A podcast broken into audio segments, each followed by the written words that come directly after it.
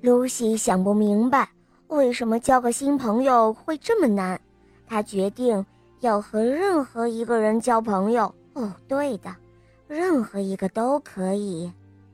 可是后来事情变得越来越糟了。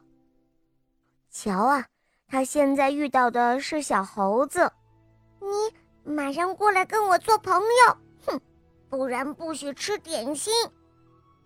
瞧啊！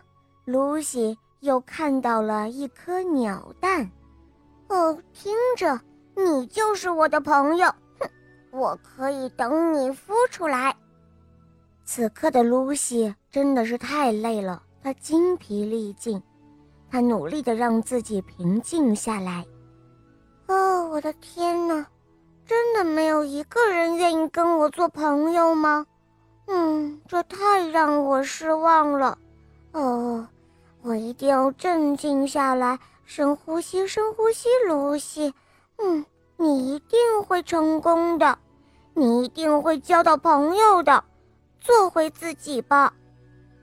就在这个时候，有趣的事情发生了，在一个小水池旁边，有一只大鸟从水面露出头来，向露西走了过来。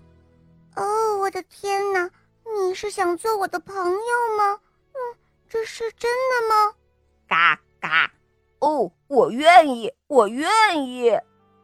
现在露西终于明白了，交朋友也是可遇不可求的，要有一个适合自己的、喜欢自己的朋友。这就是两个朋友如何找到对方的故事哟。